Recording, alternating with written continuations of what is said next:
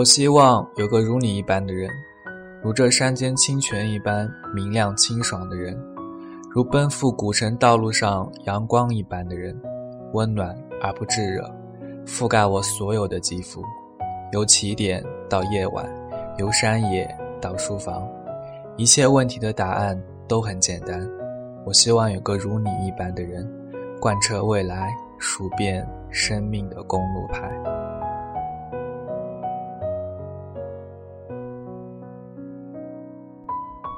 管春是我认识的最伟大的路痴，他开一家小小的酒吧，但房子是在南京房价很低的时候买的，没有租金，所以经营起来压力不大。他和女朋友毛毛两人经常吵架，有次劝架兼蹭饭，我跟他俩在一家餐厅吃饭，两人怒目相对，我埋头苦吃，管春一摔筷子，气冲冲去上厕所，半小时都没动静。毛毛打电话，可他的手机就搁在饭桌上，去厕所也找不到人。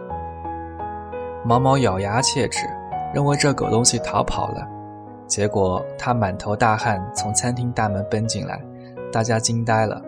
他小声说：“上完厕所，想了会吵架用词，想好以后一股劲儿往回跑，不知道怎么穿越走廊就到了新华书店，人家指路，他又走到了正红街广场。”最后想了招狠的，索性打车。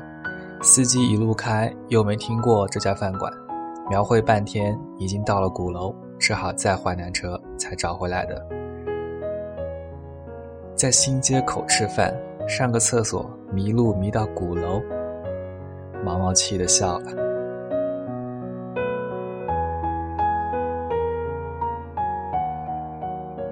他们经常吵架的原因是酒吧生意不好。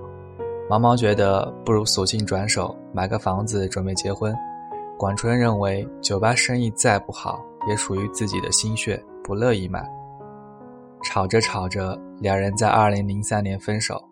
毛毛找了个家具商，常州人。这是我所知道的所有讯息。而管春依旧守着那家小小的酒吧。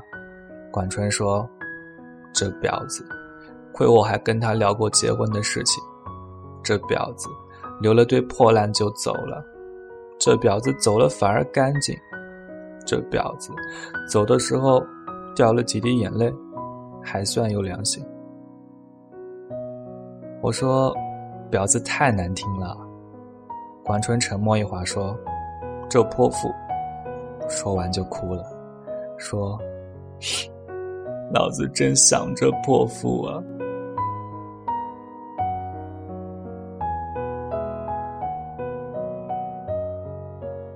我那年刚毕业，每天都在他那里喝到支离破碎。有一天深夜，我喝高了，他没沾一滴酒，搀扶着我进他的二手派利奥，说到他家陪我喝。早上醒来，车子停在国道边的草丛，迎面是块石碑，写着“安徽界”。我大惊失色，酒意全无，劈头问他什么情况。管春揉揉眼睛说：“上错高架口了。”我说：“那你下来呀。”他羞涩地说：“我下来了，又下错高架口了。”我刹那间觉得脑海一片空白。管春说：“我怎么老是找不到路呢？”我努力平静说：“没关系。”管春说：“我想通了，我自己找不到路，但是毛毛找到了。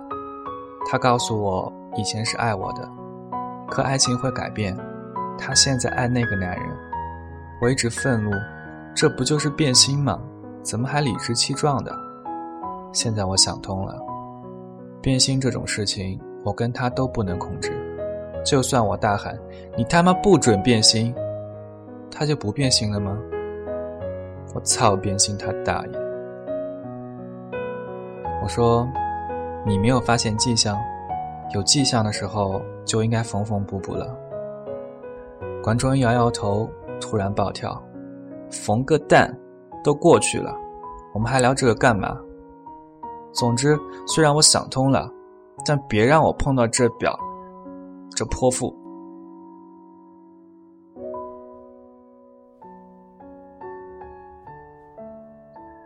我心想，这不是你开的头吗？”发了会呆。我问：“你身上有多少钱？”他回答：“四千。”我数数自己有三千多，兴致勃勃地说：“哎，我有条妙计，要不咱们就一路开下去吧。碰到路口就扔硬币，正面往左，反面往右。没心情扔，就继续直走。”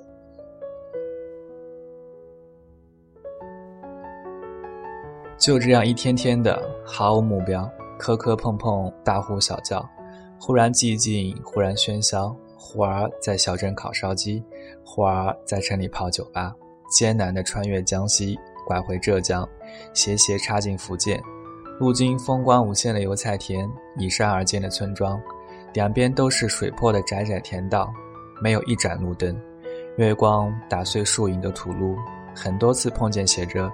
此路不通的木牌。快到龙岩，车子抛锚，引擎盖里隐约冒着黑烟，搞得我俩不敢点火。管春叹口气说：“正好没钱了，这车也该寿终正寝，找个汽修厂能卖多少是多少，然后我们买火车票回南京吧。”最后卖了一千多块。拖走前，管春打开后备箱，呆呆地说。你看，我一看是毛毛留下的一堆物件：相册、明信片、茶杯、毛毯，甚至还有牙刷。砰的一声，广春重重盖上后备箱，说：“拖走吧，爷从此不想看到他。就算相见，如无意外，也是他妈一耳光。”我迟疑地说：“这些都不要了。”广春丢给我一张明信片，说。我和毛毛认识的时候，他在上海读大学。毛毛很喜欢你写的一段话，抄在明信片上寄给我，说这是他对我的要求。狗屁要求，我没做到，还给你。我随手塞进背包，拖车拖着一辆废弃的派利奥和满载的记忆走了。管春在烟尘飞舞的国道边呆立了许久。我在想，他是不是故意载着一车的回忆？开到能抵达的最远的地方，然后将他们全部放弃。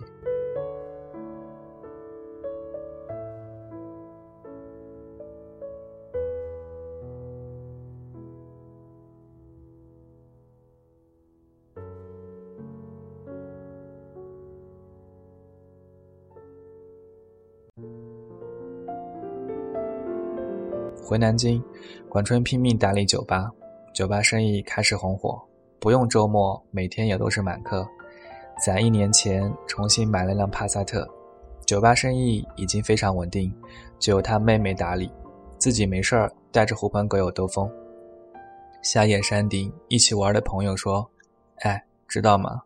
毛毛完蛋了。”我苗苗管春，他面无表情，就转胆问详情。朋友说。毛毛的老公在河南买地做项目，碰到骗子，没有土地证，千万投资估计打水漂了，到处托人摆平这事儿。过段时间，我零星的了解到毛毛的老公破产，银行开始拍卖他们家的房子。管春冷笑：“活该。”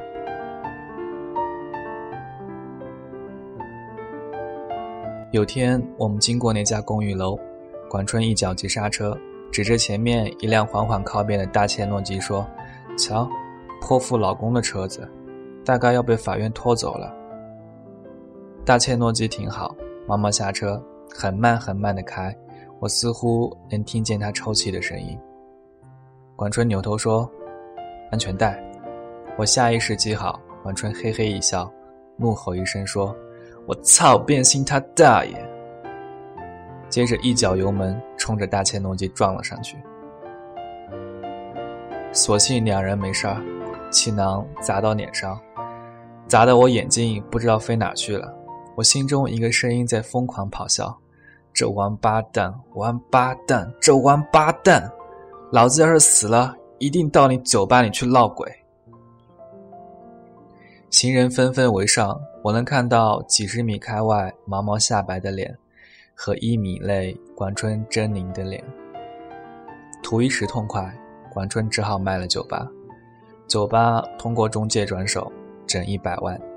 七十五万赔给毛毛，他带着剩下的二十多万和几个搞音乐的朋友去各个城市开小型演唱会，据说都是当地文艺范儿的酒吧，开一场赔五千。我看到这种倾家荡产的节奏，我由衷赞叹，真牛叉。我也离开南京，在北京、上海各地晃悠。管春的手机永远打不通，上 QQ 时看见这货偶尔在，也只是简单的聊几句。我心里一直有疑问，终于憋不住问他：“你撞车就图个爽吗？”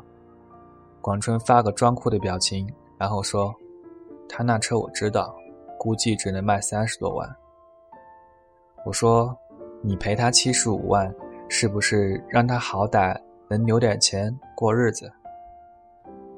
管春没立即回复，又发了个装酷的表情。半天后说：“可能吧，反正脑子装得很爽。”说完，这孙子就下线了，留下一个灰色的头像。我突发奇想，从破破烂烂的背包里翻出那张明信片。上面写着：“我希望有个如你一般的人，如这山间清泉一般明亮清爽的人，如奔赴古城道路上阳光一般的人，温暖而不炙热，覆盖我所有的肌肤。由起点到夜晚，由山野到书房，一切问题的答案都很简单。我希望有个如你一般的人，贯彻未来，数遍生命的公路牌。”我看着窗外的北京，下雪了。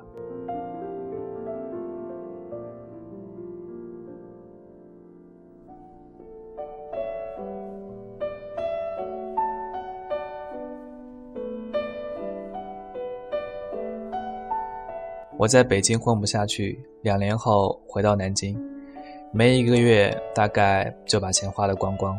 管春也回来了，暂时住我租的破屋子。两人看了几天电视剧，突发奇想去那家酒吧看看。走进酒吧，基本没客人，就一个姑娘在吧台里熟练地擦酒杯。管春猛地停下脚步，我仔细想想，原来那个姑娘是毛毛。毛毛抬头微笑着说：“怎么有空到这儿来？”管春转身就走，被我拉住。毛毛说：“你撞我车的时候。”其实我已经分手了，他不肯跟我领结婚证。至于为什么，我都不想问原因。分手后，他给我一辆开了几年的大切诺基，我用你赔给我的钱跟爸妈借了他们要替我买房子的钱，重新把这家酒吧买回来了。毛毛说：“买回来也一年了，就是没客人。”管春嘴巴一直无声的开开合合。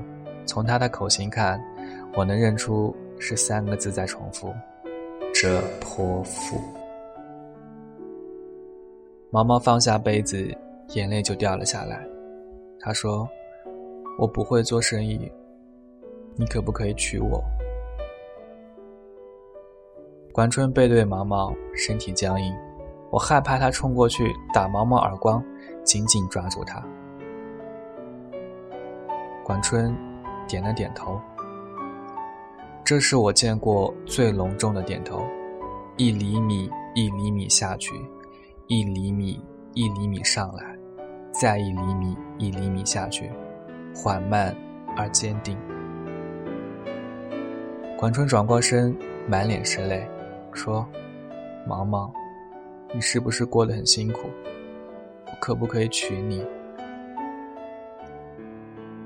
我知道旁人会无法理解，其实一段爱情是不需要别人理解的。我爱你，是三个字，三个字组成最复杂的一句话。有些人藏在心里，有些人脱口而出。也许有人曾静静地看着你，可不可以等等我？等我幡然醒悟，等我明辨是非，等我说服自己，等我爬上悬崖，等我缝好胸腔，来看你。可是全世界没有人在等，是这样的：一等，雨水将落满单行道，找不到正确的路标；一等，生命将写满错别字，看不见华美的封面。全世界都不知道谁在等谁，而管春在等毛毛。